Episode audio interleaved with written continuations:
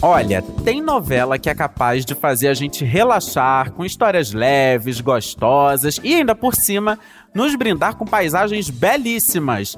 Mas vou falar que Coração de Estudante tá de parabéns, viu? Porque ô novela boa de acompanhar.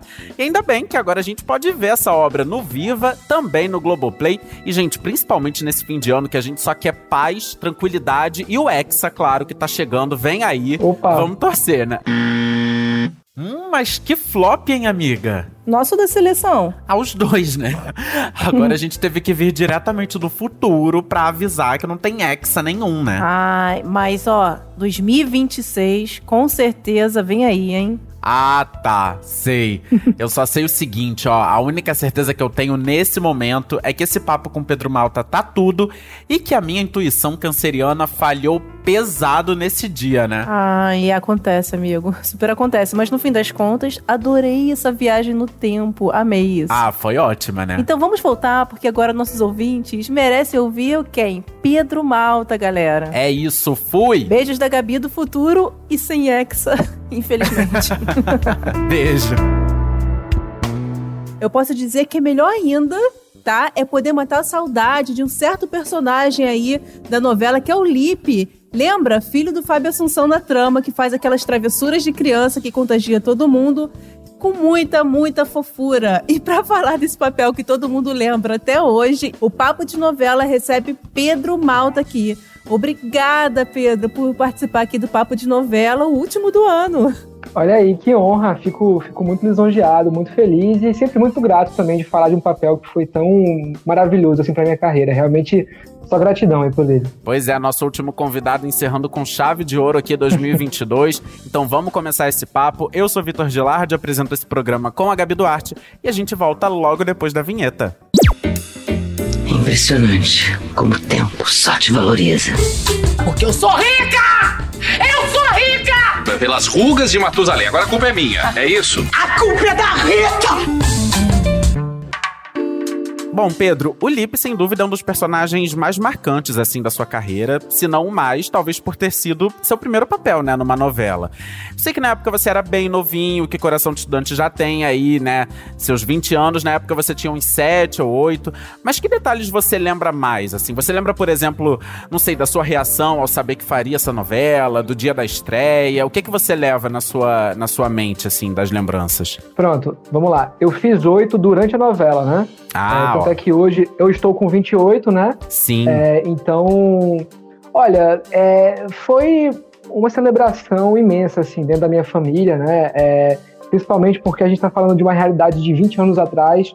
Eu gosto de falar e eu levanto com total orgulho essa bandeira, assim, é de saber que é, eu saí do Nordeste, né? Eu, eu sou recifense. Aliás, hoje eu voltei a residir aqui no Recife, né? É, e a gente sabe que o mercado era muito diferente, né? Tipo, dentro dessa área artística existia um fluxo muito maior ligado à área do Sudeste, né? E eu, assim como outros também, né? Tipo Fabiana Carla, né?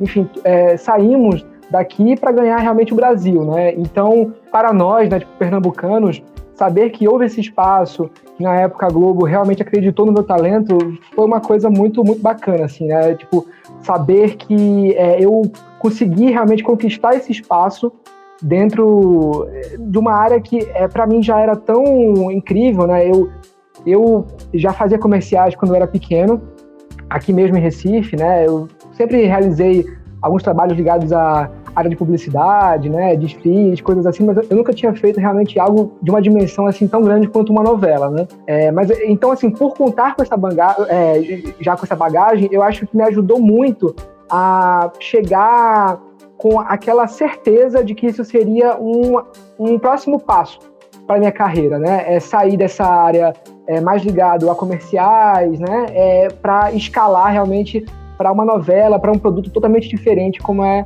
é esse, né? Então foi uma celebração, foi uma conquista realmente que deixou minha família inteira é, eu, né, tipo, também fiquei muito, muito feliz, então isso foi incrível na época. E você desde criança tinha vontade de trabalhar mesmo com, com, com atuação, com TV? Ou foi uma coisa que, sei lá, surgiu uma oportunidade, seus pais foram te encaminhando e você foi seguindo? Certo, vamos lá por partes então.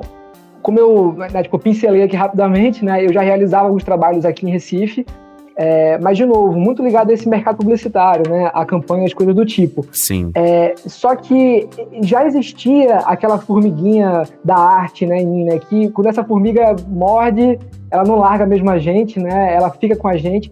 E aí acho que é quando você divide quem é, enxerga aquilo como uma diversão, como um hobby, como uma forma de se expressar, né?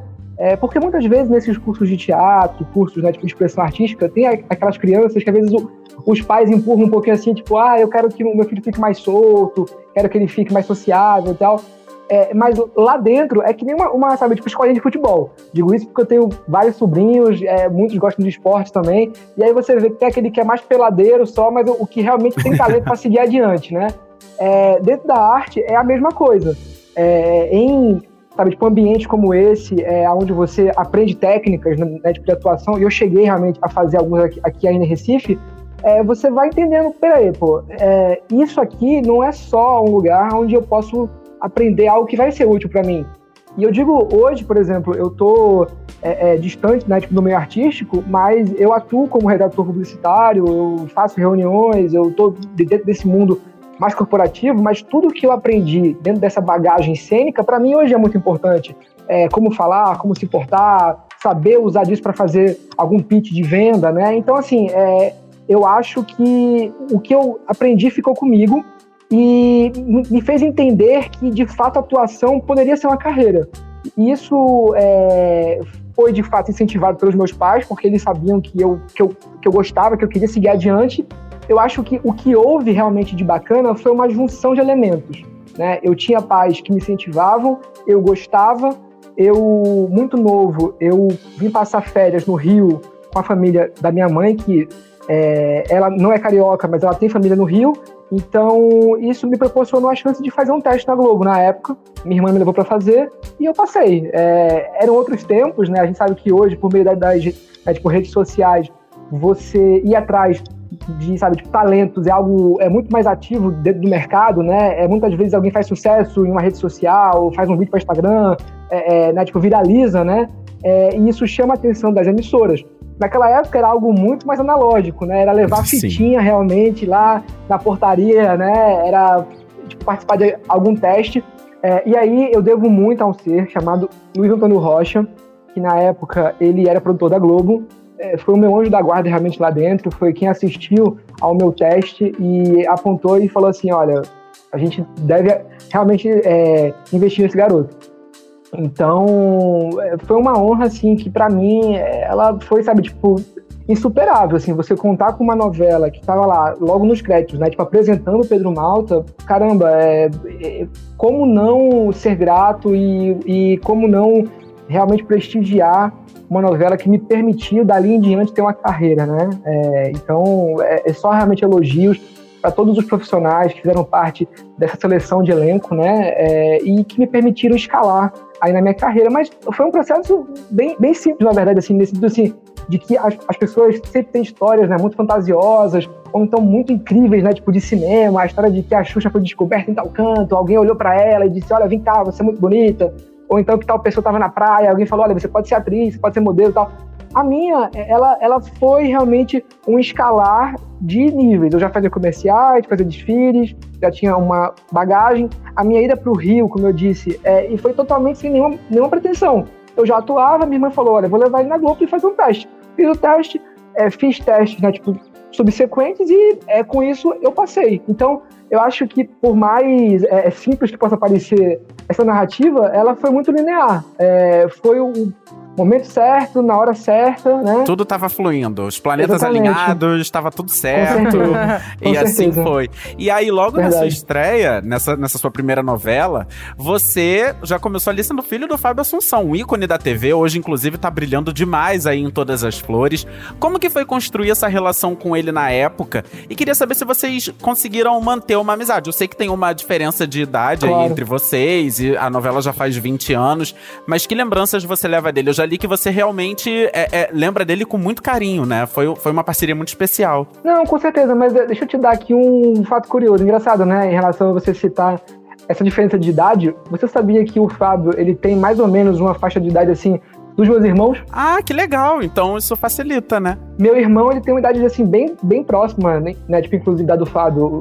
Obviamente mais velho, né? É, é, então, é, isso, isso também eu acho que é, é, me imbuiu na época de uma certa maturidade, assim, para lidar com o mercado artístico, né? Eu sempre fui muito, tipo, rodeado por adultos, né? É, eu sempre lidei com adultos desde muito pequeno, assim, dentro do mercado publicitário, entender qual que é a função do, do né, tipo, diretor, de quem ilumina, de quem maqueia. Então, é, é, sempre foi incutido em mim, assim, realmente, esse, esse senso de respeito aos, aos né, tipo, outros profissionais, a, a, entender como é que funciona essa dinâmica realmente do set de filmagem, né?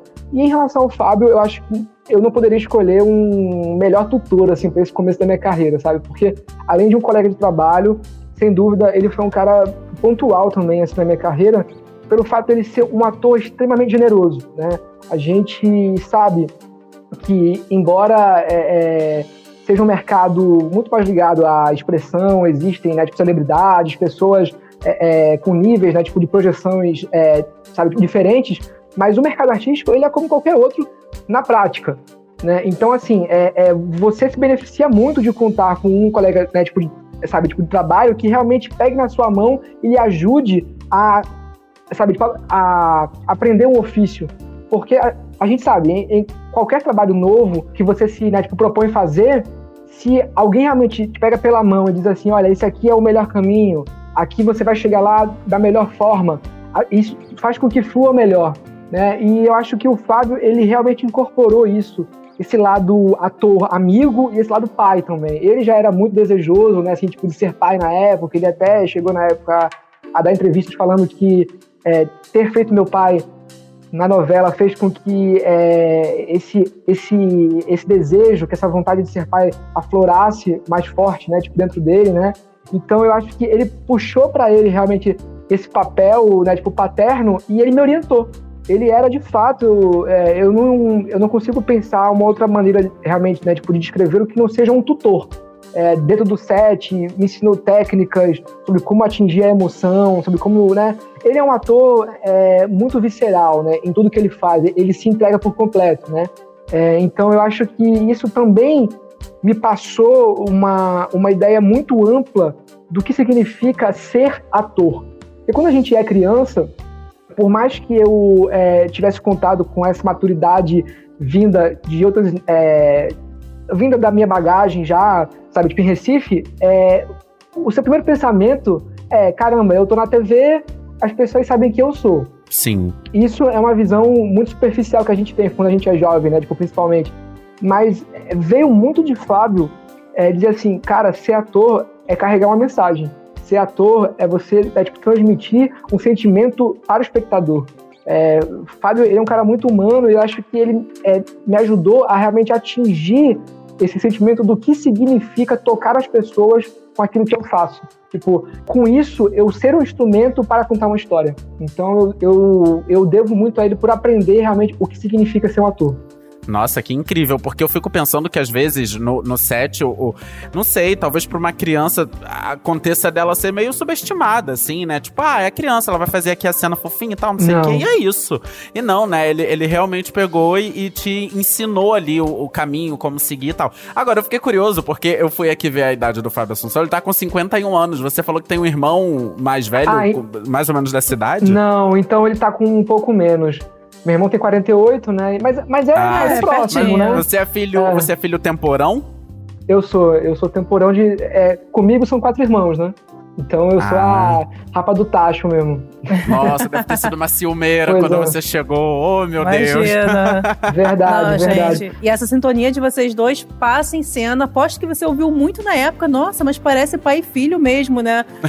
Até hoje. É. É, eu, tipo, conto isso. Muita gente é, fica até surpreso, mas mas isso é total verdade. É, muita gente acha, até hoje, tá? Que nós somos, que, que, nós somos de fato pai e filho. Uma gente. coisa meio tipo Will Smith, né? Tipo Jaden Smith, aquele filme, uh -huh. né? Tem gente que acredita piamente que nós éramos pai e filho, né? Tipo, atuando juntos. Gente, parecia é, mesmo. Então, eu acho que isso prova o nosso poder de convencimento, né, em relação a como a gente conseguiu transmitir junto esse senso de pai e filho, né? Ah, sim, vocês Gente, seu pai, seu pai ficou com ciúme na época, imagina. Essa não, coisa de... não.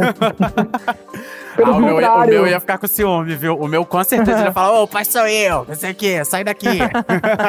Não, não, não, não. Pelo contrário, o Fábio, inclusive, ele é louco pelo Nordeste, né? Ele já, tipo, demonstrou isso várias vezes, ele tem muito, muito carinho pela região e ele abraçou muito meu pai. Aliás, meus pais, né? Eu me lembro que logo no começo das filmagens, meus pais estavam no set e ele foi lá conhecê-los, né, e tal. Isso foi muito, muito bacana, assim. É... Ah, que legal. Ai, que ótimo. Justamente porque, de novo, né, como um ator muito né, tipo, dedicado que ele é, eu acho que para ele aprender como que era a dinâmica dos meus pais comigo, talvez tenha ajudado ele a alcançar esse nível de entendimento e de confiança que eu, em, né, como, como criança, poderia ter com ele como pai, né? Então, eu acho que, além dele ser muito carinhoso, obviamente, ele ser um cara muito, assim, é, muito, muito paternal, o Fábio, mas ele também é um ator muito profissional. Então, eu não tenho dúvida que é, ser próximo da minha família nessa época ajudou com que a gente ficasse muito, muito junto também. E de uma maneira muito, muito né, tipo, natural, né? Ai, que legal, gente.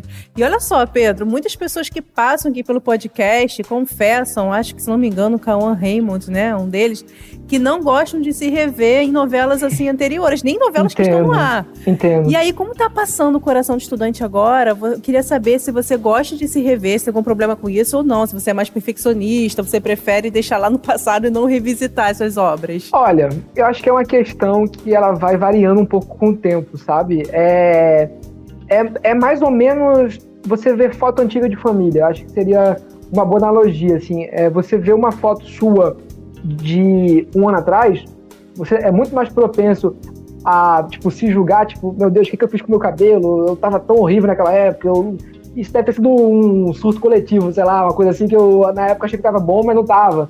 É, você se julga mais com um passado recente é, do que algo muito assim para trás, né? É, se você pega uma foto sua de quando você era criança, é, o seu senso de distanciamento com aquele momento ali, né? é, ele é muito muito maior. Então eu acho que eu passo por isso também. Assim, por mais louco que isso pareça, eu era muito mais crítico com né, tipo, meu trabalho na época, por ser algo muito mais fresco na minha cabeça, algo que tinha é, rolado fazia pouco tempo, do que hoje em dia. Hoje, mesmo qualquer tipo de, de, de falha na minha atuação, qualquer tipo de sentimento de que, poxa, eu podia ter feito melhor aqui, isso é relevado pelo senso de nostalgia. Você olha para trás e fala, caramba, era tão bom e eu, e eu não sabia, né? É, enfim, eu acho que é um grande privilégio você ter a sua infância quase que documentada. Aí, pro Brasil inteiro ver, né? É uma forma de você, é, de fato, revisitar. Porque beleza, por mais que você tenha acesso a álbuns de família, a uma filmagem sua em fita cassete, naquela coisa que fica lá no, no tipo porão da sua avó, né, lá guardado, é um momento muito muito muito pontual da sua vida.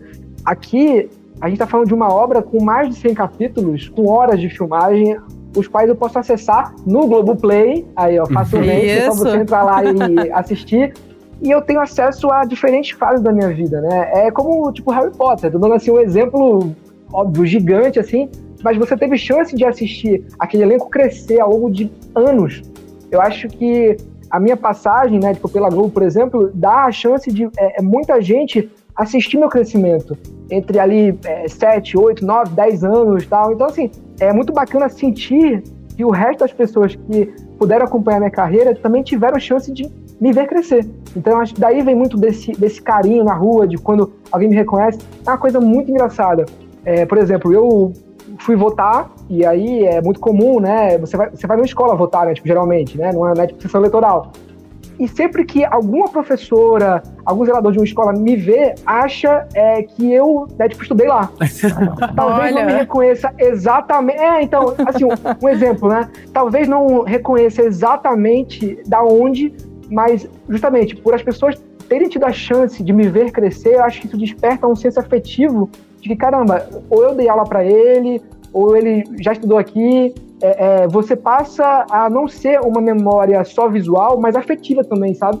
E isso é realmente uma honra. Ah, é verdade. Não, e isso que você falou também de, de, de rever obras assim anteriores, que hoje você não é tão, tão rígido com isso.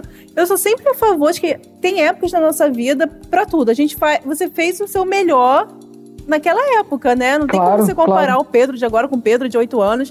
E tanto é que você arrasou, é super lembrado até hoje por aqueles sucessos todos. Valeu. Eu assisti em Coração de Estudante revendo uma cena do, do Edu falando como é que seria a adaptação, né, pro, pro Lipri, tipo, uma cidade interiorana e tal. Uhum. E a sua adaptação? Como é, que, como é que foi de Recife pra cá? Foi tranquila? Você demorou um pouco pra se acostumar? Como é que foi? É, eu acho que ela foi um pouco mais tranquila pelo fato de que eu já, eu já tinha família no Rio, né? No caso, a família por parte de mãe, é, eu tenho tias no Rio, né? Na época, minha avó também, ela já faleceu, né? Mas nós, nós fomos, inclusive, é uma dessas coisas que realmente só o universo realmente conspirando a favor, né?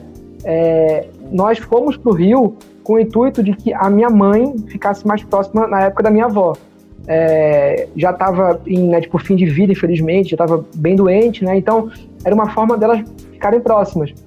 É, e aí com isso surgiu essa oportunidade é, de também abrir horizontes para mim. Né? Então foi um momento de transição, infelizmente, poucos meses depois tudo começou lá, a novela, tudo mais tal. Minha avó veio a falecer, é, é, mas você vê, né? É como se fosse uma história de uma pessoa acabando e os meus horizontes, né, de, sejam eles sociais, profissionais, se abrindo. Né? É, então eu tenho certeza assim que a minha mãe, embora minha avó ela não pudesse me ver atuando, ela teria ficado muito, muito, muito feliz, né? É, enfim, então foi esse senso de que é, foi algum motivo maior que me levou para o Rio e que com isso a minha vida ela realmente né, tipo, deslanchou para essa área artística, né? Nossa, que realmente, né? Porque teve, teve, foi uma situação familiar e que também, Exato, de fato, exato. acabou, acabou ajudando É. você ali criança e tal. Sua avó não chegou a ver, então, Coração de Estudante? Não, não, não, não viu, Ah, não viu. Mas ela, mas, ela, mas ela tá acompanhando, ela sabe. Não, com certeza, com certeza. Mas assim, é, eu sei que isso, é, isso, isso soa muito tipo jovem místico, né? Mas eu adora, gosto de gente adora, pensar. Olha aí. mas, eu, mas eu gosto de pensar que é, nós éramos né, tipo, distantes em relação a. Eu era criança e eu morava em outro estado, mas era uma avó por quem eu, obviamente, tinha muito, muito carinho e que fazia muito gosto que eu me desenvolvesse também nessa área artística, né? Então eu, eu gosto de pensar, de alguma forma, foi ela agindo também aí de outros planos, né? Enfim. É, mas então, vamos, vamos voltar para o assunto sobre Rio de Janeiro. É, eu é, tive também que passar por um processo de coaching né, na época, porque eu tinha sotaque. Aliás, hoje voltei né, tipo, a ter um pouco, né? Vindo morar aqui de novo. Mas eu passei por um coaching muito bacana na época com fonos e também com uma segunda pessoa, aliás, uma a terceira, né? Fora o Luiz e o Fábio, chamada né, tipo, Paloma Riani, é, que ela foi minha coach na época e que ela me ajudou muito também, junto com, é, na época, as fonos, a que eu fizesse essa, sabe, tipo, transição de sotaque, né? É, de uma coisa mais do Nordeste para o Sudeste. Mas não por uma questão, é, sabe, cultural, por uma questão realmente direta e que era muito presente no roteiro, porque afinal ele era paulista, né?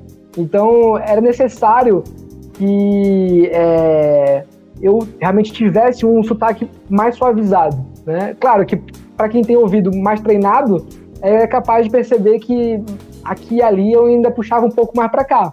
Eu nem percebi, Mas, confesso que eu nem. Olha aí. É, não, Nem percebi confesso mesmo. que quando, que quando eu, eu vi que você era de Recife, eu fiquei, nossa, de- mas eu nunca percebi sotaque dele.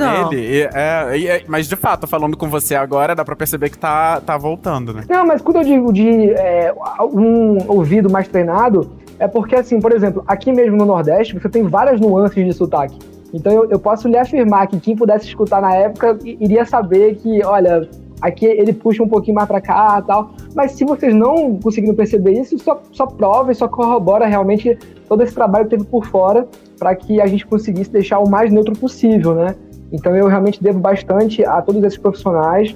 É, e de novo, acho que também foi pontual realmente o Fábio em relação a isso, para que eu também pudesse escutá-lo e entender mais como que o pessoal de São Paulo fala, enfim, né?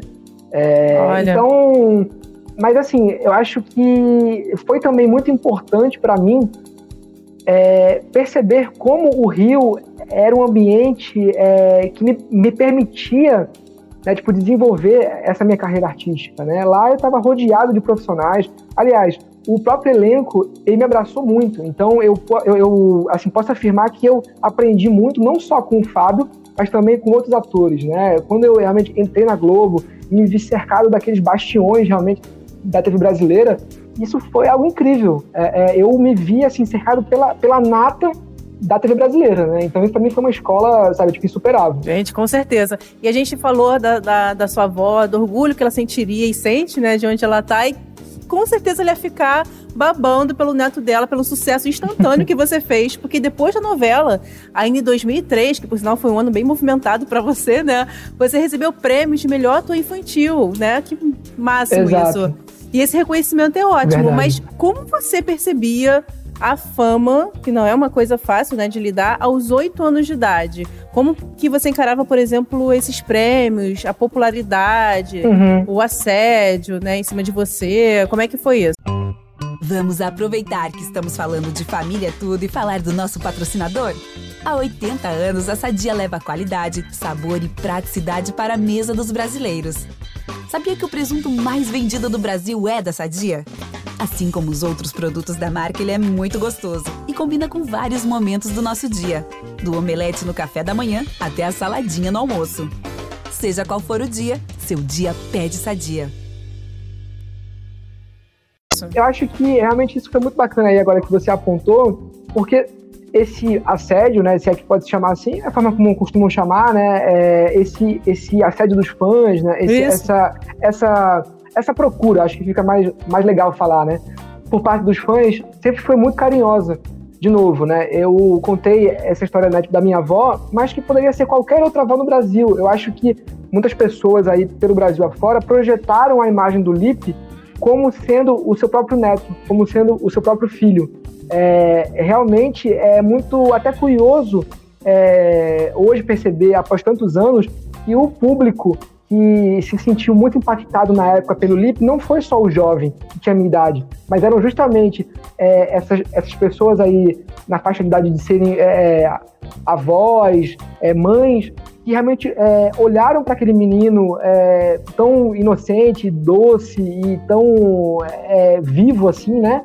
É, e conseguiram projetar uma imagem como se fosse o seu próprio filho, o seu próprio neto, né? Então, é, eu acho que isso era muito, muito bonito, realmente, né? Assim, de ver como existia esse carinho muito próximo. Era como se eu fizesse realmente parte da família, né? Tipo, das pessoas. É, E a fama, ela é algo que é muito mais uma consequência. Eu acho que existem excelentes talentos aí, é, brutos aí pelo, pelo Brasil afora. Existe tanta gente boa a qual não foi dada uma oportunidade ou ainda não teve aquele, a, a chance de fazer aquele papel para uma vitrine que a gente sabe que uma emissora de grande porte, como é o caso da Globo, é, é, é uma vitrine para todo o Brasil, mas é, isso não quer dizer que quem não tem esse trabalho reconhecido por essa vitrine não tem talento, óbvio. Sim. Esse privilégio foi a chance de mostrar o meu trabalho para todo o Brasil. Né? É, e se as pessoas gostaram do que elas viram, e com isso vem esse reconhecimento, é uma prova de que eu o fiz de uma maneira que elas gostaram. Né? Então, eu sempre procurei medir realmente a, a fama como uma resposta à qualidade do meu trabalho, e não como um senso vazio de admiração porque você é uma celebridade. Eu acho que eu sempre contei com uma, com uma estrutura familiar muito presente para que não me deixasse é, cair em um Uma caminho que armadilha, muitas né? vezes é sem volta. É, exatamente. Em uma, em, em uma armadilha sem volta, assim, que é, é você entender que você é famoso. Eu acho que isso não, não pode acontecer.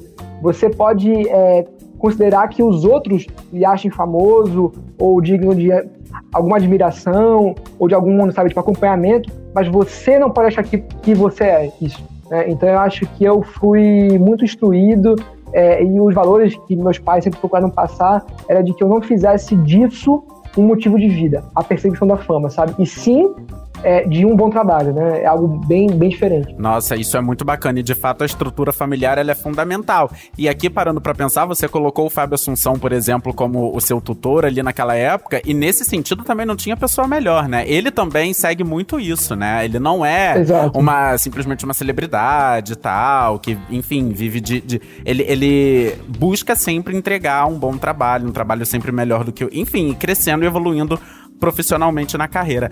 Agora, hoje a gente falou lá um pouquinho no início, você tá morando novamente no Recife, trabalha como retador publicitário. Exato. Como que foi essa volta para Recife e essa transição da carreira, assim? Em que momento você é, é, chegou à conclusão de que ia parar ou dar uma pausa, enfim, com os trabalhos de ator e mergulhar de cabeça uhum. numa outra profissão? Pronto, vamos lá. De novo aí, Jovem Místico, né? Parte 2. Eu acho que rolou de novo esse chamado, sabe? Eu acho que como houve esse chamado inconsciente para o Rio, houve também esse chamado inconsciente do retorno para as raízes. Né? É, eu acho que existem alguns privilégios de você ter uma infância assistida, uma juventude assistida, e um deles é, é que as pessoas possam acompanhar o seu crescimento. A outra parte, é, que não é necessariamente um malefício, mas é um sentimento de necessidade de, é de preenchimento. Assim, exemplo, as pessoas que me viram crescer, elas tiveram acesso a uma parcela do que o Pedro é. Sim. Não todas, obviamente. Então, assim, é, você está tão acostumado a viver na frente das câmeras e a é, tipo, se portar é, de uma maneira sempre responsável e a tipo, entender que você tem uma persona e você deve ser responsável por que, assim, pelo que você fala, como você age e tal, é que para uma criança fazer essa transição e essa geração de uma identidade madura e adulta, é preciso ela tirar um tempo e pensar assim: o que, que eu quero para minha vida? Entende? É, e, e, isso houve no momento certo. Quando eu atingi né, tipo, a maioridade, é, eu pensei assim, caramba, eu tô tão acostumado a, a ser Pedro Malta, a, a, ser aquela pessoa que as pessoas conheceram como Lipe, é, que eu, eu preciso tirar um tempo para também pensar o que, que o Pedro quer. É, eu sei que é, isso, isso soa é, até um pouco pretencioso você fazer essa separação entre é, pessoa artística e tipo, pessoa. É, é, assim, acho que dá para fazer um exemplo. Né? O CNPJ. É uma, exato, exato. É, eu acho que é você fazer a, diferencia, a, né, tipo, a, a sua né, tipo, diferenciação entre PJ, sabe, tipo CPF. Sabe? É isso. É, eu acho que é isso. É você entender assim, beleza, eu tive aí uma carreira que foi incrível, que me, me permitiu construir tanta coisa bacana, conhecer pessoas, fazer networks, é, né, realizar sonhos. Beleza. Mas e agora? É, eu preciso escolher, tal qual um jovem que presta um vestibular, o que, que vai ser daqui para frente? Quais serão os próximos passos da minha vida, né? E eu entendi que, pelo menos naquele momento, é, eu já havia alcançado aquilo que eu pretendia atingir enquanto ator. Porque é, enquanto eu fazia novelas e filmes e coisas desse tipo, eu fui maturando um desejo dentro, né, que existia em mim de também ser diretor, de ser cineasta, de ser é, né, tipo, roteirista de cinema. Eu queria escrever, eu queria também ficar nos né, bastidores, eu, eu, eu, fui tomando gosto pelo backstage. Né? É, então eu pensei assim, caramba, se eu não tirar um tempo para mergulhar de cabeça nesse meu próximo passo, que assim, eu, eu já tive o na frente das câmeras, agora eu quero por trás das câmeras. Se eu não tirar um tempo para estudar como isso funciona, se eu não tirar um tempo para realmente entender se é isso que eu quero ou não, eu vou ficar para sempre com esse desejo é, guardado e não vou realizá-lo. Então, é, de novo, quando eu digo que houve um chamado para Recife, é que eu tinha na, na época essa vontade de fazer cinema aqui, porque também foi motivo de grande orgulho meu como eu disse, né, em 20 anos mudou muito a situação. Cinema de Pernambuco do, é um negócio Brasil, enlouquecedor. Do, exato. Pelo amor de é, Deus. Mudou todo o né, tipo, cenário é, artístico né, nacional. Então, nesse meu tempo, com, com muito orgulho, eu fui, sabe, testemunha é, de como o nosso cinema aqui no Nordeste ele se desenvolveu de uma maneira incrível né? É, ao ponto de, inclusive, desenvolver uma cena autossustentável de cinema. A gente faz e a gente consome. Então isso é, é incrível, né? Então assim, eu pensei, caramba, eu acho que não existe lugar melhor para eu repensar aquilo que eu quero e para eu me dedicar àquilo que eu mais amo, que é o cinema, do que minha casa, meu lar, né? É, então eu voltei para cá com essa ideia, acabei fazendo rádio e TV, né? É porque era aquela forma de não deixar aquela portinha fechada, né? Realmente com a TV, que foi quem me concedeu tudo, né? É, mas, claro, de novo, com uma ótica muito mais na parte de desenvolver o produto do que realmente atuar no produto, né? É, e aí, com isso, uma coisa foi puxando a outra, eu fui para o mercado publicitário e hoje eu vivo da minha escrita, né? Eu, no caso, sou também, é, além de redator, eu atuo também como copywriter, né? É, então, eu realmente desenvolvo é, planos de marketing, né? Tipo, ações de marketing é, e ajudo também a criar conteúdo para redes sociais de, de empresas, clientes, enfim, né? Então, é, é como se eu tivesse a oportunidade de mudar de lado, de lado né, do balcão. Eu já fui o ator que atuava em peças publicitárias e hoje eu sou aquele profissional que ajuda a, a criá-las e desenvolvê-las, né? Então é, foi uma inversão bacana. É como se eu, eu conseguisse atingir uma completude muito maior assim de como funciona o mercado né, tipo, de comunicação. Né? Eu tive o executor e agora também o criador, né? A gente, a gente praticamente primo de profissão aqui, né? Quando você estava descrevendo aí de seu Olha dia a dia aí. profissional, praticamente, enfim, tudo no ramo da comunicação. Agora, uma, uma curiosidade que me surgiu. Quando você faz processo seletivo, assim, por exemplo, que nem você agora está atuando como redator publicitário, as pessoas te reconhecem como Pedro Mal, e tal. e, aí, e aí você tem que explicar tudo isso, né? Tipo, ah, não, é, é porque eu tô exato. num novo momento. Mas, de novo, eu acho que isso vem é, de um senso, é, aliás, isso vem de uma necessidade de normalidade da função artística, gente. É, você ser ator. Sim. É, eu sei assim que para muita gente que talvez não tenha uma proximidade do que significa o é, tipo, dia a dia e uma rotina de um ator, é, pode soar como uma frase, é, sei lá, tipo, vazia. Mas, de novo, o ator ele é, ele é um papel como, como qualquer outro. Claro, de novo, existe uma mudança é, de projeção é, em relação a uma exposição. Não vamos ser hipócritas, a gente sabe que para alguns que atingem um certo nível, inclusive a nível de, de, de ganhos, a nível né, tipo, social, a nível de carreira, obviamente existe uma, uma projeção, mas o cerne realmente, sabe, da profissão, você atuar ela é tão protocolar ou ela é tão é, imbuída desse senso né, tipo de execução como, como qualquer outra. Você Sim, vai gente, no estúdio, trabalho tem a, trabalho. a, hora, a hora de entrar, a hora de largar. Então, assim, é, é muito curioso que quando eu né, tipo, submetia algum currículo, alguma coisa para uma empresa, enfim, é, mas caramba, mas você é ator, mas você tá vindo aqui ser redator, por, por quê?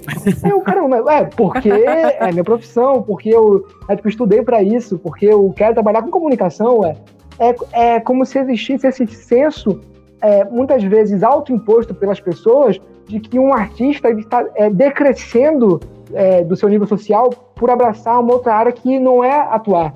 E, caramba, eu acho que em pleno né, tipo, século XXI, acho que em pleno né, tipo, 2022, você achar que. É, aliás, principalmente em uma época de, sabe, tipo, total. Como eu posso colocar em palavras?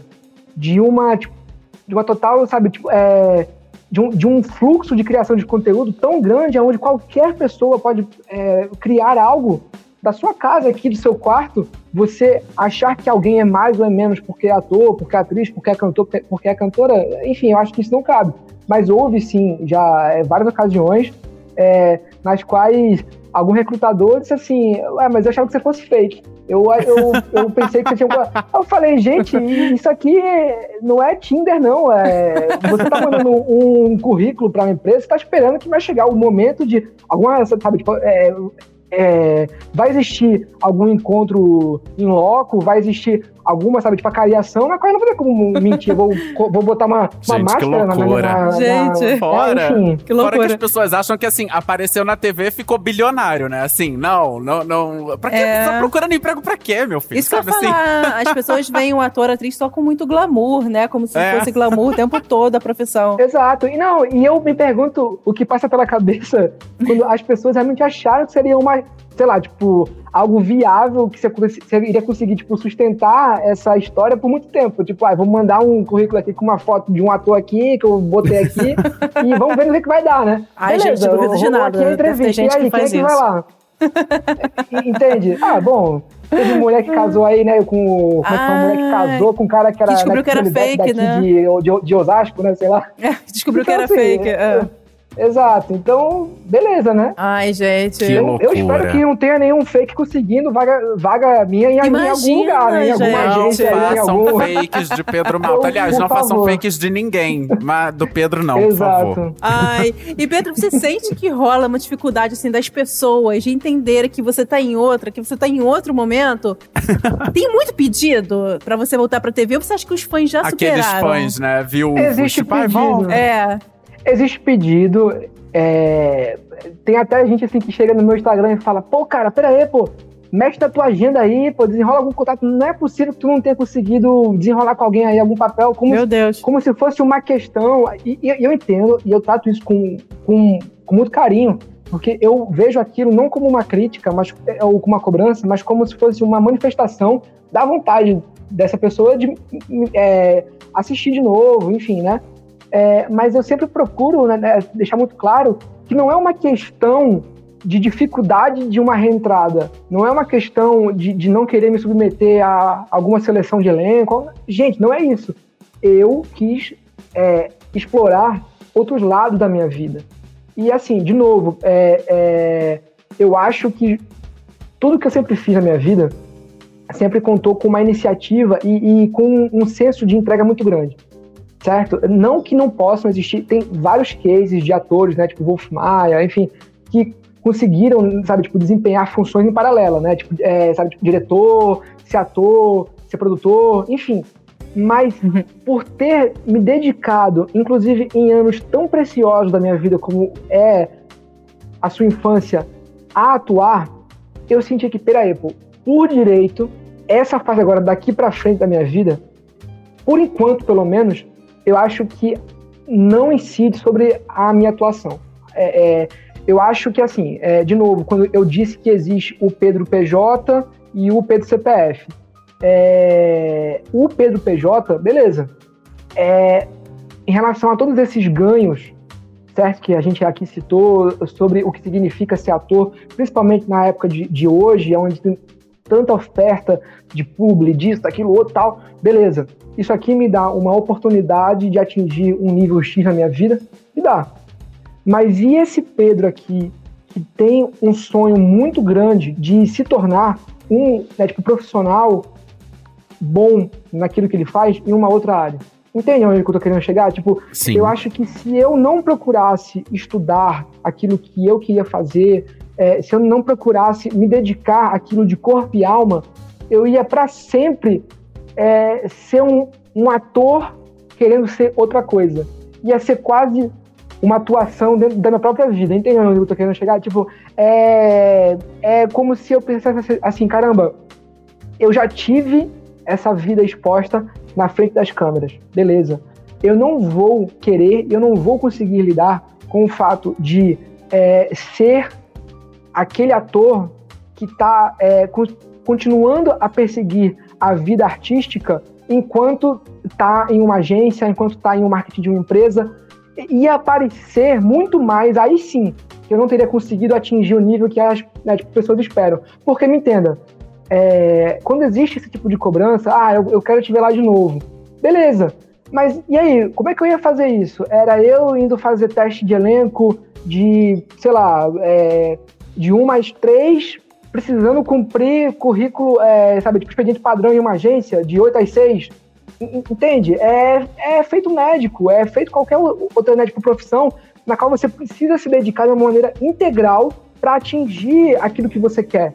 É, eu acho assim, é, o né, tipo, mercado artístico, uma vez que você desenvolve a sua marca, claro, você é, você se cerca de alguns privilégios, as pessoas sabem quem você é, já isso, isso né, tipo, abre portas.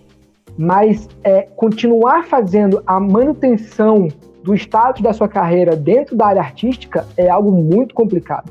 Você precisa estar sempre se reciclando, fazendo curso daquilo, daquilo outro, fono, é aquilo tal. Eu pensei, caramba, é, é, se eu ficar nessa de continuar fazendo a manutenção da, da minha carreira artística, a qual eu já deixei muito claro que eu quero dar uma pausa, eu não vou conseguir ser bom como eu quero na área da escrita, na, nessa área realmente do marketing. Fazer essa cisão de tipo assim, não, agora daqui para frente eu vou me desenvolver como, como profissional nessa área, sabe? É, me daria um senso muito maior de profissionalismo naquilo que eu faço. Tanto é que, por exemplo, é, dentro da área do marketing, dentro da área, assim, né, sabe, tipo de comunicação, eu sequer incluo as minhas passagens por área de TV. É como se fosse assim, olha, eu não quero é, é, atingir nenhum tipo de privilégio, nenhum, nenhum tipo de boquinha aqui com isso. Eu tô aqui e eu quero é, que você me dê uma chance pelo que eu posso fazer como escritor, como redator, não, não como ator. Isso aqui é outra área, entende? Uhum. É, eu, eu não vi outra opção na minha frente que não fosse pular de cabeça realmente para atingir aquilo que eu queria. Não, a gente entende perfeitamente, porque são duas áreas que precisam de dedicação integral, como você falou. Se você ficar se dividindo meio lá, meio cá, você ia fazer uma coisa mais ou menos e outra coisa mais ou menos, né? E com certeza Exato. Né, não é isso que você, que você quer. Mas, gente, tá aí o Globoplay, tá aí o Vivo, a gente pode rever bastante aí Pedro Malta. Exato. Essa fase dele aí que encheu a gente, assim, de alegria. Agora, uma coisa, Pedro. É, desde pequenininho, isso é inegável, você era considerado um galã mirim, né? Com aqueles olhos azuis. Você todo, que tá dizendo. Todo loirinho. gente, Brasil diz, Pedro. Agora abre o jogo pra gente, tá? Fala a verdade. Sim. Porque a gente não vai julgar.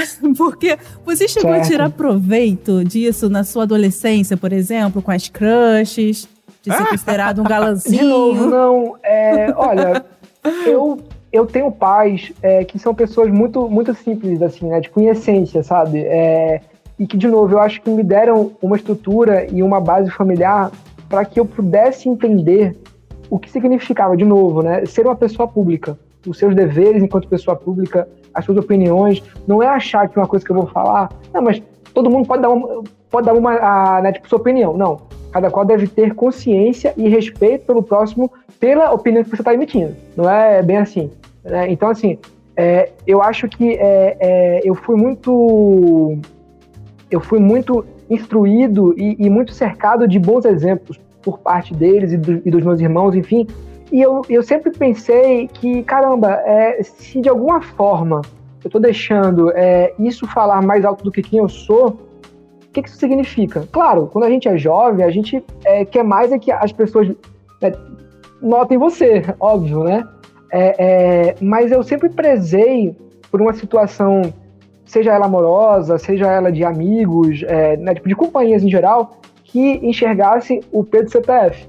Entende? É, é claro, quando você parte para os finalmente, assim, de entender, porra, esse meu amigo, essa minha namorada, ela realmente gosta de mim por isso, enfim, é, é, você, não, você não tem como enxergar é, é, é nitidamente dentro do coração de cada um. Você tem que também ter um nível de confiança, não só na, na, na pessoa, mas também em você, de saber, peraí, eu, eu reúno qualidades e muitos defeitos.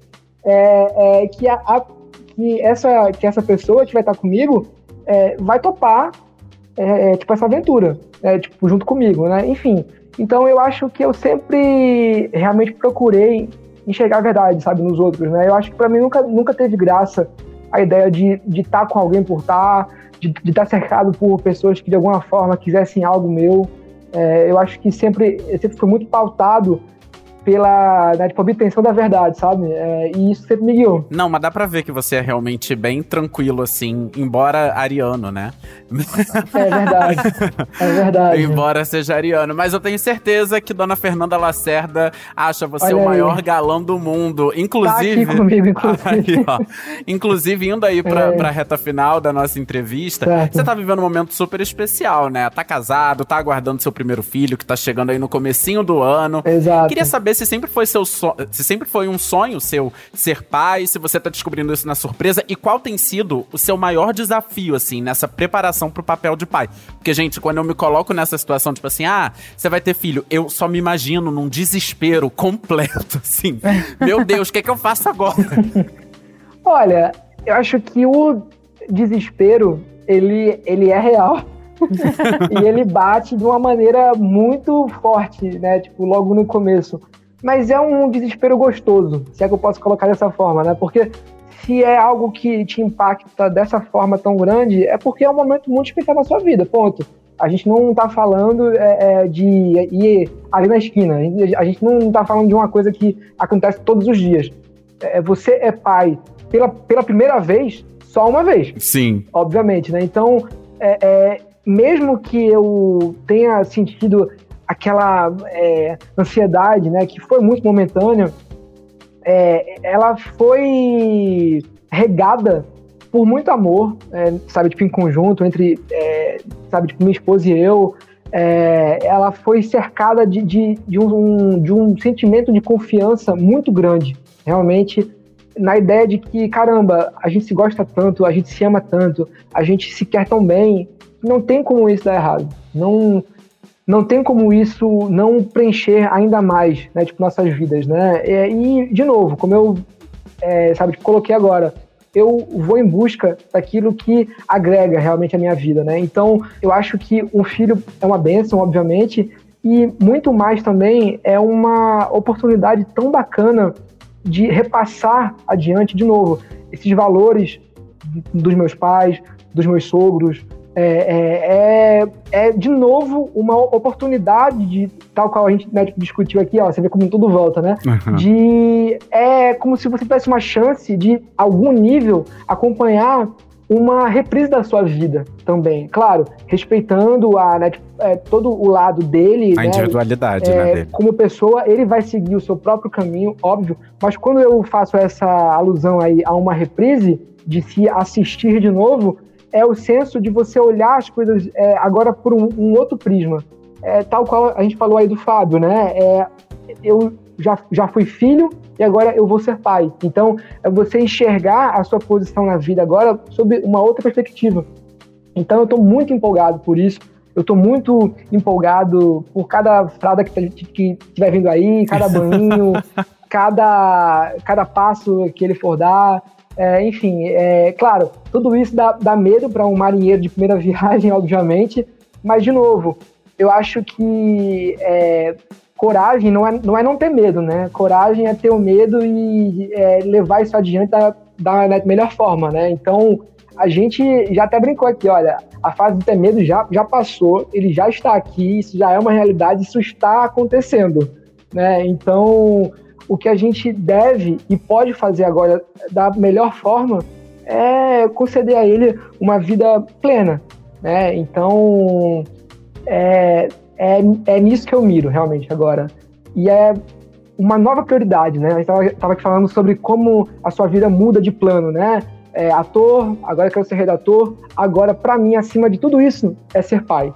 Então eu espero poder realizar isso também de uma maneira que faça é, os meus pais felizes, a minha esposa feliz e principalmente ele também feliz, né? Ah, que venha com saúde. Já tem nome ou vocês ainda estão lutando aí para decidir? A gente tá naquela ainda, né? Porque ela tava cismando que ia ser uma menina. Aí eu falei, ó, oh, rapaz, eu tô achando. Eu acho que isso foi desejo de toda uma galera aí muito fiel realmente à minha carreira que fosse um Lip parte 2, assim, não, vai vir um menino para vir parecido com ele, para enfim.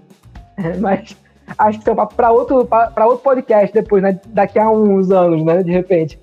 Mas, é, enfim, a gente está ainda aí vendo, porque para a gente foi essa, essa surpresa, né? Eu já dei algumas propostas, ela, aham, uh -huh, mas não, obrigado. e a, assim como ela também, eu nem a pau. não, esse, esse daí também não. Enfim, é, a gente está nessa, mas o que importa realmente é estar tá com saúde, é, se é que cabe aí deixar muito claro logo, tá tudo certo, peso, saúde, tudo caminhando aí. Ah, eu confesso e... que eu tava dando torcidinha aqui pra ouvir, vai, vai ser Felipe.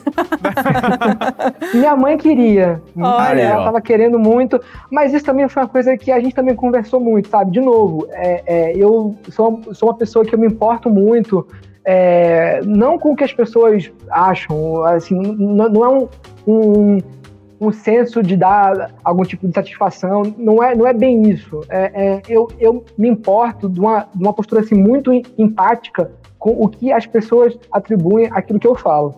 É, então, assim, de novo, eu sei que isso pode soar de alguma forma, eu não sei se arrogante é a melhor forma, mas eu, eu acho que não. Talvez tenha uma, alguma outra melhor, sabe, de definição.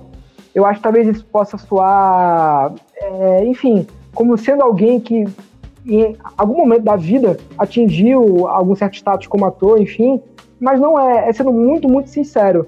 É, eu, eu não gostaria que o meu filho eh, viesse ao mundo com um peso de algo que eu fiz atrás. Certíssimo. Entende onde, onde que eu tô querendo chegar? Beleza, eu estou hoje mais afastado né, tipo, do meio artístico. É, é, por isso que eu, que eu falei sobre essa, essa, essa questão do que poderiam achar dessa minha fala. Não é como se na minha cabeça, meu Deus, eu sou muito famoso ainda, eu não quero que meu filho fique na minha sombra. Não é isso, não é isso. Eu acho que é, querer, é, querer comparar muito ele a mim negaria a ele a chance de ser ele. Entende aonde, aonde que eu tô querendo Sim, chegar? sim. Então, assim, é, por isso, por mais que eu tenha um carinho enorme pelo Lipe, eu quero que ele também construa a sua própria estrada. Sim, não, uma coisa seria se você fosse muito fã do nome Felipe, que é um nome também super comum, gente. Claro, não é também, com ah, não, é certeza, Felipe porque certeza. fez o primeiro. Mas Pô, se eu não sou é o caso. né? então, mas se não é o É caso. Agora, também. agora, só uma curiosidade que me bateu aqui. O, a, a sua esposa, ela é amor de infância, alguma coisa assim? Não. Como assim? Desculpa, vocês que nós conheciam há não- muito tempo, é? Não, não. Ah, não, sim. não, não. É que me bateu uma intuição canceriana, assim, eu fiquei, gente, não sei por que, que me Não, bateu não. isso, essa, essa, essa vibe, assim. É, não rolou.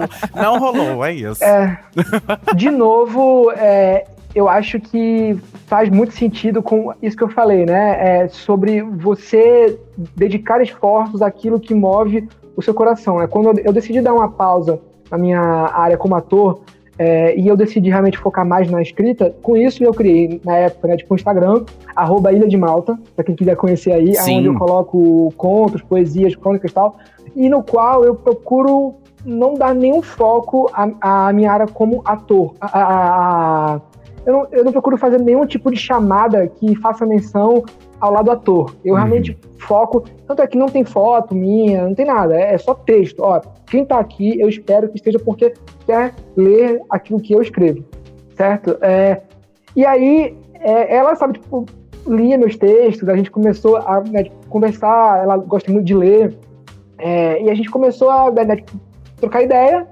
E aí, é, é isso, a, a gente morava perto também, é, Olha, começou a tipo, que legal. conversar. Na época, eu né, tipo, é, gostava de, assim, né, tipo, sair de skate, né? Eu, eu nunca, nunca andei bem de skate, né?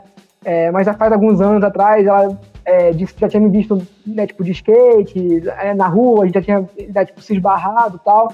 É, então, foi algo provocado pelo que eu mais amo, que é a escrita. É, e, de novo, nessa minha busca pela verdade, é, eu sabia que aquele match perfeito ia ser com alguém que entendesse tudo aquilo que eu é, é, sou. E uma parte disso realmente é a né, tipo, minha escrita. Não que ela precisasse gostar dela, mas a gente tinha algo para trocar que era muito além dessa área artística, dessa área não artística, porque quando você escreve também é uma arte, óbvio, mas é fora desse espectro da celebridade, do ator, do é, famoso, entre muitas aspas, né? Então, é, isso de fato né, fez com que a gente pudesse se conhecer em um nível muito mais íntimo e muito mais construtivo, sabe? Nossa, que história legal, gente. Achei bem de filme, assim, na Pois boa. é. Porque é, e muito, e muito da nossa geração, né? Essa coisa através ali do, do Instagram, É. das redes. Muito maneiro, muito E bacana. aí ele achou alguém que entendeu perfeitamente o CPF dele, né?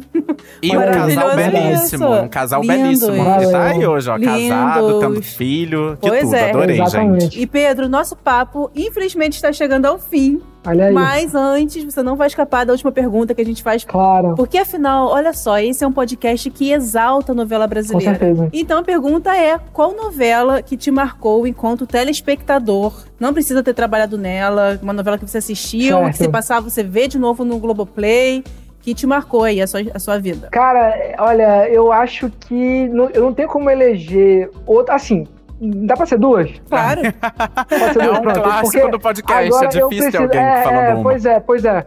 É, eu acho que se for é, pelo, pelo Pedro, é, questão de análise de relevância assim para a obra, para mim é muito bacana poder citar, sabe, tipo, que rei sou eu. Olha. que eu assisti com a minha mãe e eu fui atrás de, de, de vários de várias formas de assistir. Minha mãe ela é louca por essas novelas assim que é, façam menção a esses né, períodos históricos e tal. E quando você fica mais velho também você percebe que era uma novela cheia de nuances políticas, de metáforas, todo esse esse cunho social fanta é, assim, fantástico realmente. Então, eu acho que Que Rei Sou Eu é, foi uma novela tão completa, né? Tipo, Ravengar. É, é um, é, foi uma novela, assim, incrível. Claro, obviamente não foi da minha época, né? Mas que através da minha mãe eu, eu pude conhecer essa obra e eu achei incrível. Eu adoro obras com esse cunho fantástico, né? Que envolvam magia, que envolvam essa época medieval. Então, para mim, foi uma coisa incrível. É, mas, pelo lado afetivo, Pedro, criança que assistiu, eu acho que é Beijo do Vampiro. Ah, que legal. que, inclusive, com né, é, um elenco incrível, mas também com Kaique Brito, né? Que é um né, tipo, brodaço aí, meu, que eu tenho o maior, maior carinho. E que, é, enquanto criança, assistir uma novela com vampiros e castelos e tal, é, era uma coisa muito massa, né? Ver que a gente produzia e ainda produz é, tantos conteúdos ligados a, essa, a, a, esse mundo fantástico, né? Eu acho que novela não é lugar para ser só é, trama de Leblon. Não, eu acho que tem tantos formatos de histórias, de narrativas tão legais que merecem ser mais explorados, né? Então, eu acho que o Beijo do Vampiro evoca em mim, até porque eu sou fã de filmes de terror, de vampiro também, coisas desse tipo, né? É, eu acho que evoca em mim essa sabe, tipo, nostalgia de criança. Ai, gente, gente, que legal. legal. E olha a coincidência, há 15 dias o Kaique Brito esteve aqui no Papo de Novela, mas não falando sobre legal. o beijo do vampiro, ele estava falando sobre chocolate com pimenta. Olha aí. E o bom, gente, do Globoplay é que agora dá pra gente ver essas novelas todas, inclusive Que Rei Sou Eu, que de fato é um novelão que cara, muita gente que passa por aqui cita essa novela, é. de fato, como uma das mais marcantes.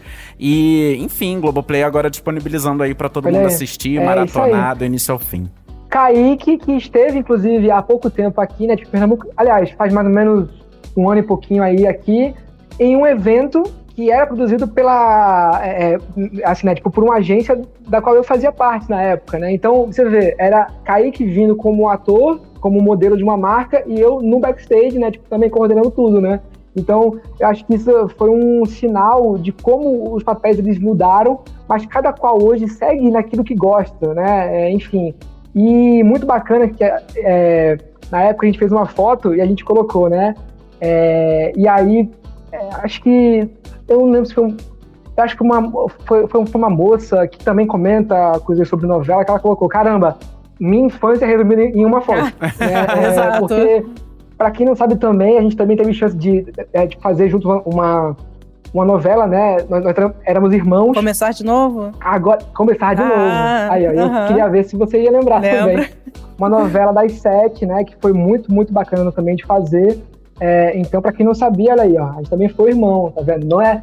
Porque quando as pessoas pensam é, em mim, assim, é muito louco como a imagem do Fábio que sempre vem muito à mente, né? Isso. É, mas nesse, nesses bastidores é, tem também aí várias, né, tipo, algumas é, vale tipo, mencionar aí também pessoas que tiveram uma passagem incrível também pela minha carreira, como é o caso é, do Kaique, é, como é o caso, enfim, de tantas pessoas assim bacanas assim, né?